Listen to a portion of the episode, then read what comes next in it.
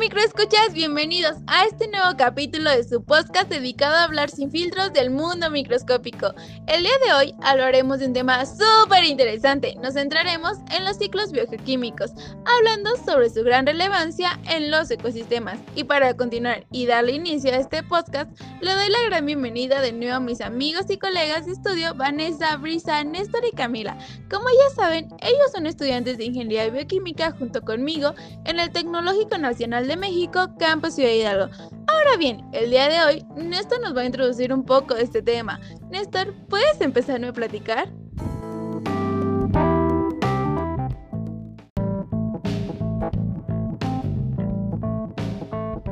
Hola, ¿qué tal? Saludos, pues vamos a comenzar con un poco de historia. Como sabemos, hace ya varios años, Leeuwenhoek observó por primera vez en un microscopio hecho por manos propias a unos pequeñísimos microorganismos a los cuales él denominó animáculos, los cuales también para esos tiempos eran pues totalmente desconocidos para la gran mayoría de las personas. Como sabemos, los microorganismos son las formas microscópicas más antiguas y numerosas que existen en la Tierra, capaces de colonizar cualquier ambiente, desde los suelos, agua y aire. Y estos a su vez participan de forma vital en todos los ecosistemas, ya que están en constante interacción con las plantas, los animales y el hombre. Por esta y otras razones se considera que los microorganismos son claves para el funcionamiento de los sistemas biológicos y el mantenimiento de la vida sobre el planeta, ya que participan en procesos metabólicos, ecológicos y biotecnológicos, de los cuales dependen para sobrevivir y evolucionar para enfrentar los ambientes futuros. De ahí que se ha visto implicado pues lo que es la ecología microbiana.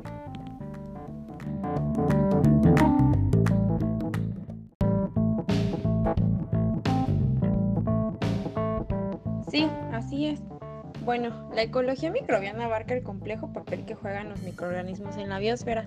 Esta rama de la microbiología surgió a finales del siglo XIX. Sin embargo, el concepto de ecología microbiana surge en los años 1851 y 1931 en las investigaciones realizadas por Martinus Beijerick y Sergei Winogradsky. Además, también una importante contribución a esta rama fue realizada por Thomas de Brock en 1966 con el primer libro sobre ecología microbiana. Principles of Microbiological Ecology se llama, en el cual describe los principios ecológicos generales que pueden ser aplicables a los microorganismos y que dichos principios pueden ser integrados en los paradigmas ecológicos. Y decimos que el primer libro como tal de ecología microbiana pues es este, ya que antes se tenía muy fragmentada esta rama en distintas subdisciplinas, como la microbiología de, pues, del suelo, de alimentos y la marina y otras. Bueno, estas subdisciplinas podrían estar relacionadas con el planeta.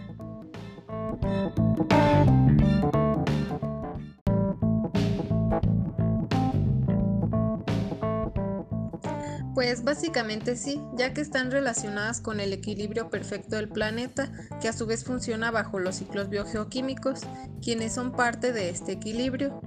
Cuando hablamos de los ciclos biogeoquímicos, en realidad nos estamos refiriendo al movimiento cíclico de los elementos que existen en el planeta, como por ejemplo el oxígeno. Dichos elementos se encuentran en una constante circulación entre lo que es el ambiente en el que se encuentran y un ser vivo. Es decir, estos elementos, junto con todo lo demás que existe en el ambiente, pasan dentro del ser vivo mediante una serie de mecanismos y, después de ser procesados por dicho ser vivo, vuelven de otra forma al ambiente. Y pues todo esto es un ciclo biogeoquímico. Es de esta manera en que se recicla la materia de la Tierra, puesto que es limitada. Es un medio que tiene la naturaleza, pues como tantos otros, de preservar la vida. Los nutrientes se reciclan de este modo y esto es debido a que nuestro planeta actúa como un sistema cerrado. Los ciclos biogeoquímicos funcionan gracias a los microorganismos, debido a que estos tienen la capacidad de vivir en todo tipo de ambientes. Su diversidad es muy amplia y además, por si fuese poco, tienen una gran capacidad de dispersarse y presentan una gran diversidad metabólica.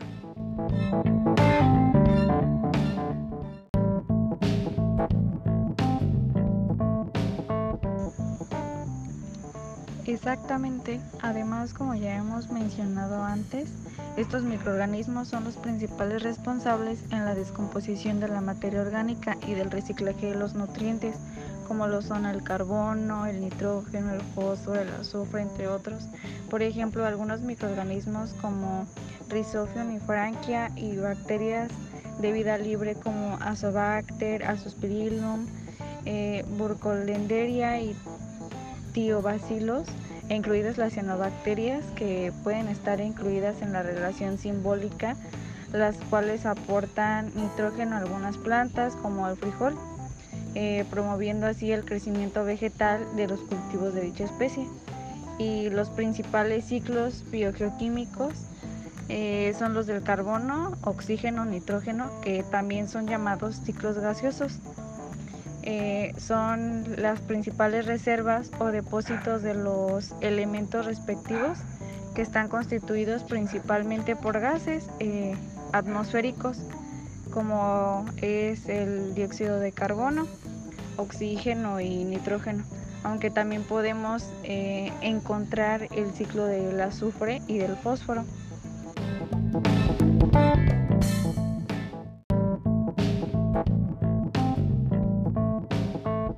Bueno, aquí me voy a adentrar al ciclo de carbono. Como algunos ya saben, las plantas son las principales para que el dióxido de carbono sea fijado en el ecosistema terrestre, pero en el ecosistema acuático son las cianobacterias y las algas.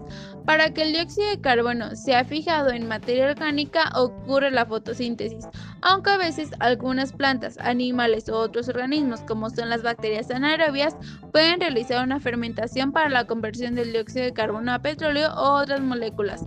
El carbono vuelve a convertirse a dióxido de carbono a través de la combustión y putrefacción. En este caso es la liberación del dióxido de carbono y para que éste vuelva a ser eh, utilizado es otra vez pasado por la primera etapa que es la fijación.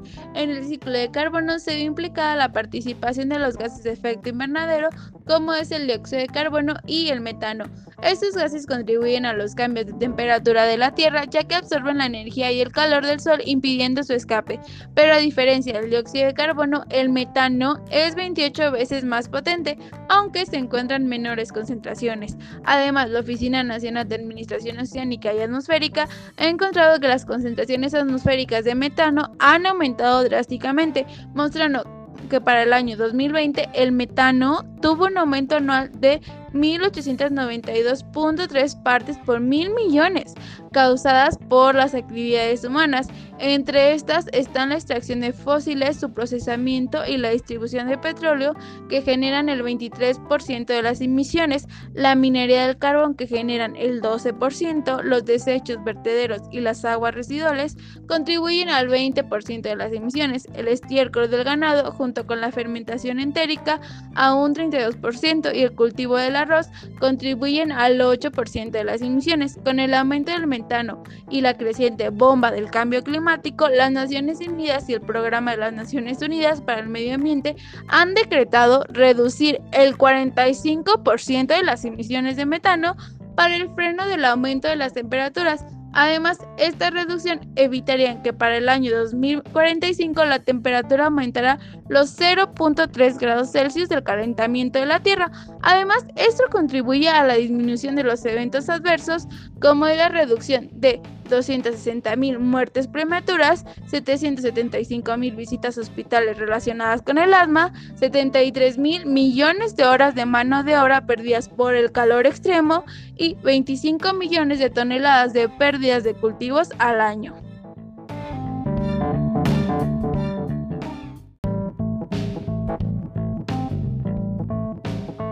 Este incentivo tiene además el objetivo de reducir la producción de petróleo ya que se ha expuesto que emite más de 13 millones de toneladas a la atmósfera de metano, además de generar una pérdida de recursos de 2 mil millones de dólares cada año.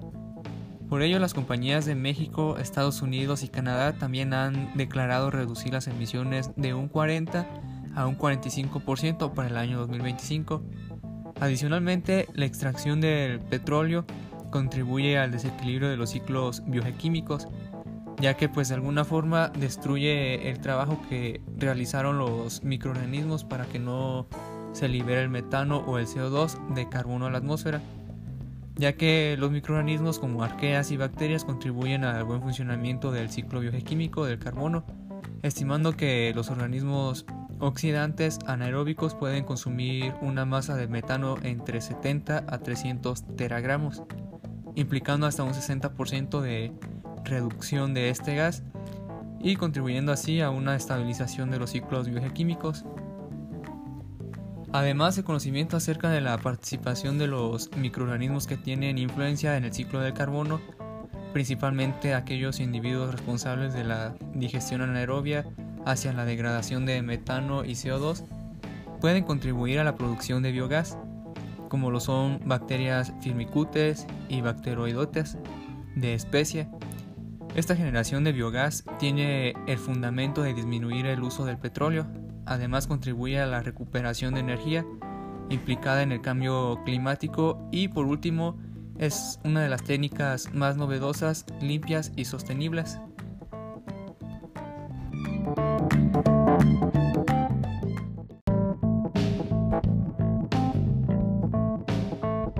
Aquí es donde quiero resaltar que además del carbono, otra de las atribuciones ha sido por parte del ciclo del nitrógeno. Este es de suma relevancia hacia la simbiosis de océanos, ya que básicamente el nitrógeno es el componente principal de la atmósfera, pero este solo puede ser fijado por bacterias fijadoras como las Rhizobium, que están pues están en simbiosis con las raíces de las plantas leguminosas. El resto de las plantas toman el nitrógeno de los nitratos del suelo al descomponerse, pues el, amoníaco de los restos de organismos por acción de bacterias nitrificantes como nitrosomas y nitrobacters o en condiciones anaerobias, que pasa al convertirse de nuevo en nitrógeno atmosférico gracias a las bacterias desnitrificantes como Thiobacillus. Además, las funciones de Nitrobacter y Thiobacillus eh, son, son una importante fuente de alimento para algunos organismos marinos mas sin embargo, sus interacciones con las diferentes especies bien, pues pueden ser positivas o ser una fuente de enfermedades para el propio animal y los consumidores.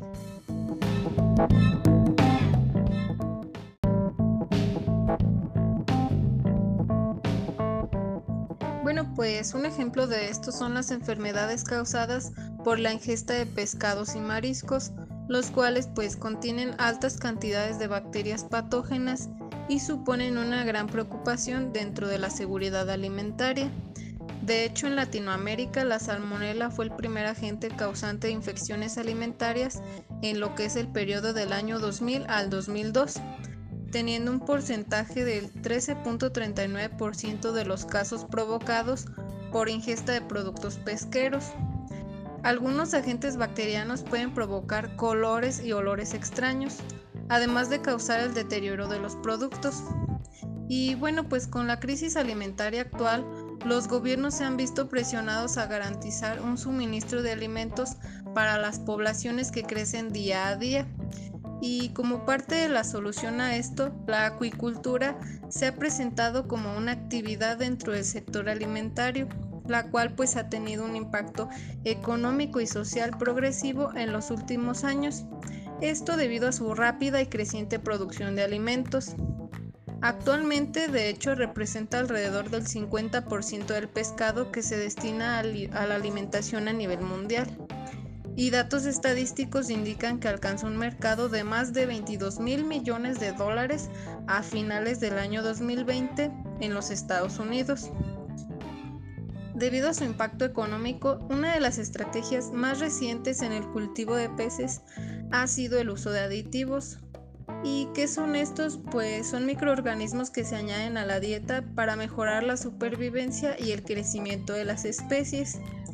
Y bueno, pues en esta parte también ha contribuido el oxígeno.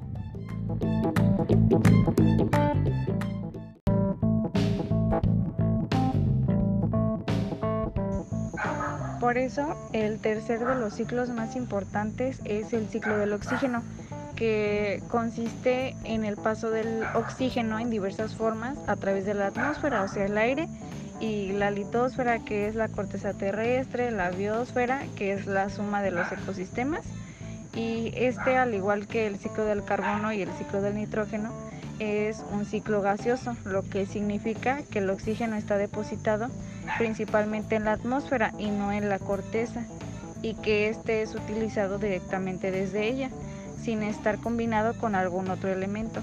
Este ciclo es de vital importancia ya que, como sabemos, el oxígeno es necesario para los seres vivos y siendo así para que realicen sus actividades este, o sus principales funciones, como es el caso de la respiración. Este elemento es imprescindible para los organismos, incluyendo el ser humano. Sin él no, no podría existir la vida en, un, en cierto tiempo, ya que varía de, pues de segundos a horas, según las, los tipos de capacidades. Gracias al proceso de respiración, el oxígeno es llevado a las células para que éstas puedan obtener energía y así funcionar de manera óptima. Aunque también las plantas consumen una cierta cantidad de oxígeno, son unas grandes eh, productoras de este, ya que éstas absorben el dióxido de carbono, que es completamente necesario para completar su fotosíntesis y de esta manera originar oxígeno como un subproducto el cual le sirve para producir su alimento.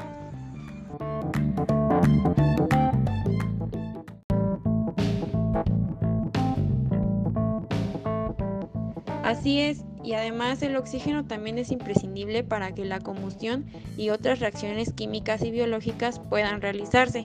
Otra pequeña parte se convierte en ozono, el cual forma una capa en la atmósfera que protege la biosfera de la intensa radiación solar e impide que el calor se escape y se enfríe el planeta. En cuerpos de agua donde el nivel de oxígeno es muy bajo, ya sea por la, proliferación de bacterias o algas que lo consumen todo por contaminación u otra razón, se produce lo que se llama hipoxia. En aguas hipóxicas no se suele encontrar vida acuática.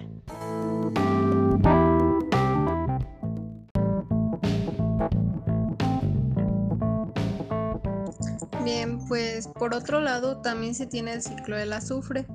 Aquí el azufre entra por varios estados de oxidación al entrar en interacción con el oxígeno, pasando por cuatro etapas, que es la mineralización, la oxidación, reducción y la inmovilización, en la cual participan microorganismos. Y por último el azufre es incorporado al suelo o hacia las plantas. Este último paso, el azufre cumple con las funciones de ser un alimento o de una forma negativa, una alta generación de azufre hacia la atmósfera puede llegar a generar lluvia ácida, contribuyendo a lo que es la contaminación.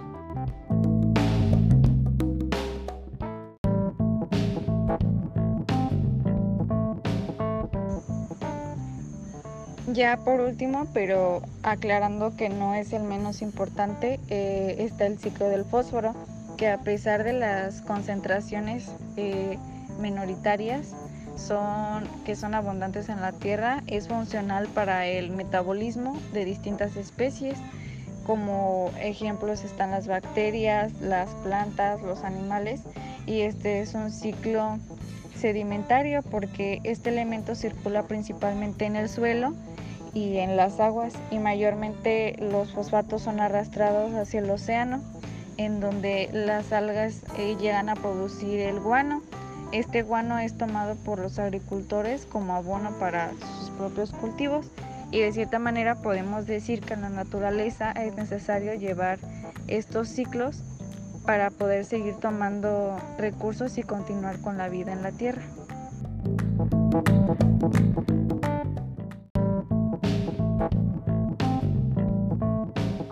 Sí, claro, y por esta razón es necesario que estos ciclos sucedan para que cuando un organismo vivo muera, los elementos o sustancias químicas que se generan durante su descomposición puedan ser aprovechados y depositados en la tierra a fin de que después otros organismos puedan aprovecharlos, además de que estos elementos pueden utilizarse una y otra vez transformándolos y recirculándolos hacia el ambiente.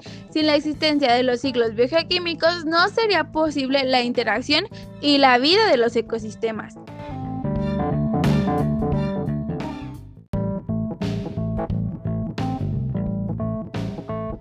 que pues bueno, a pesar del fundamento de los ciclos bioquímicos, nos hace falta aplicarlos a todas las áreas, ya que nosotros como seres humanos hemos desequilibrado gran parte de estos ciclos, como es el caso del ciclo del carbono, ya que aquí hemos provocado una creciente ola de calentamiento global al tomar de una manera excesiva los recursos, rompiendo así el ciclo. Por ello, es tan importante que el gobierno, las industrias y las personas tomen el conocimiento de estos ciclos y los apliquen para que de esta forma no acabemos nosotros mismos con los recursos que nos brinda la tierra y de esta forma pues se fomenta la sostenibilidad.